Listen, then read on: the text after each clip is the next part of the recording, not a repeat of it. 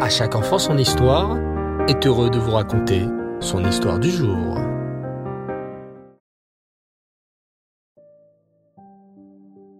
Bonsoir les enfants. Erev Tov, Shavua Tov. J'espère que vous allez bien. Baou Hashem. Je suis très heureux de vous retrouver pour cette nouvelle semaine remplie de belles histoires. Et ce soir, c'est notre rubrique à la rencontre de nos tzadikim. Nous sommes actuellement en train de raconter l'histoire après la destruction du premier Beth Amikdash.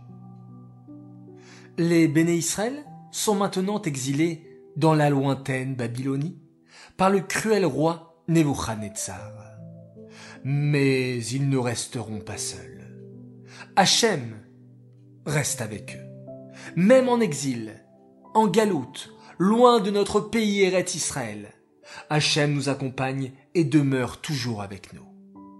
Plus encore, Hachem fait la promesse aux Béné Israël exilés. Un jour viendra où les Béné Israël retourneront sur leur terre en Eret Israël. Surtout les enfants. Sachez qu'Hachem ne laisse jamais les Réchaïm impunis. Tôt ou tard, Hachem punit les Réchaïm qui ont fait tant de mal au peuple juif. Car Hachem nous aime, il aime ses enfants de tout son cœur. Et il est très sévère contre ceux qui osent faire du mal au peuple juif.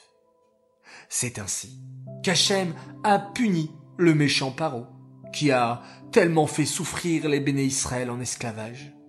Il lui a envoyé les dix plaies et a refermé la mer sur les Égyptiens. De même à Purim, le méchant Aman a essayé d'exterminer Mordechai et tout le peuple juif. Et c'est finalement Aman et ses dix fils qui ont été pendus. À chaque fois, Hachem punit les ennemis d'Israël. Parmi les ennemis d'Israël, on pense bien sûr au cruel roi Nebuchadnezzar, ce méchant roi babylonien, qui a détruit et brûlé le premier Beth Amikdash. Ce Nebuchadnezzar qui a exilé les Juifs en Babylone et qui les a fait tant souffrir. Eh bien, Hachem va le punir, c'est sûr. Vous voulez savoir comment? Alors, installez-vous confortablement et écoutez la suite de notre histoire. Le roi Nebuchadnezzar était donc un roi méchant, comme on a vu, mais surtout très orgueilleux.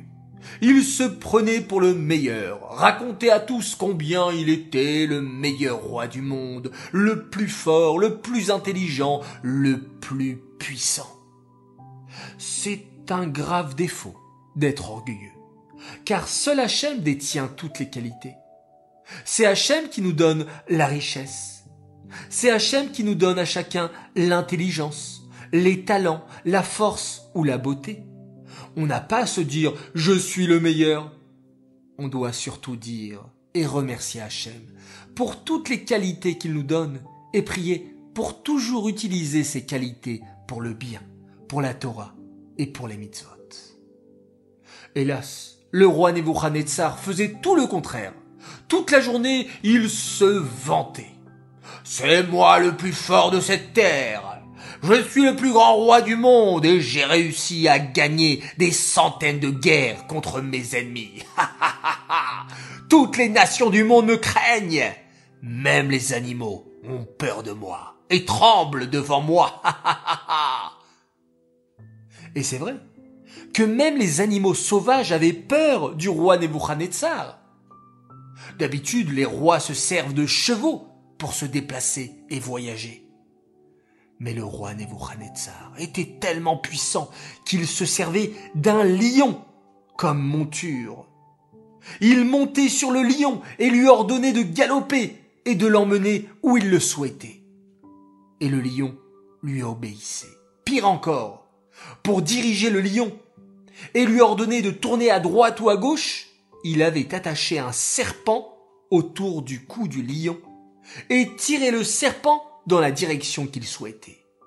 Tous tremblaient devant le roi Nebuchadnezzar, et lui se sentait tout puissant. Mais Hachem va lui montrer qui est le plus fort. Comme vous le verrez dimanche prochain dans un nouvel épisode de cette histoire incroyable. Cette histoire est dédiée les Nishmat, Avram ben Shalom Abir à la Shalom. J'aimerais ce soir souhaiter un très très grand Mazal Tov à un enfant qui a fêté ses dix ans il y a quelques jours maintenant, une dizaine de jours, la veille de Toubishvat, plus exactement. Alors, avec du retard, mais il n'est jamais trop tard pour bien faire. Nous te souhaitons, à toi, Nathan Moshe Soussan, Mazal Tov pour tes dix ans. Une bonne santé, une longue vie pleine de réussites spirituelles et matérielles, que tu puisses continuer à grandir dans l'amour de la Torah et que ta pureté t'accompagne dans l'accomplissement des mitzvot tout au long de ta vie. Les enfants, je vous souhaite à tous Shavuatov, une semaine remplie de bonheur, de réussite et de belles nouvelles. Nous allons nous quitter en récitant tous ensemble un télim pour la protection du Ham Israël.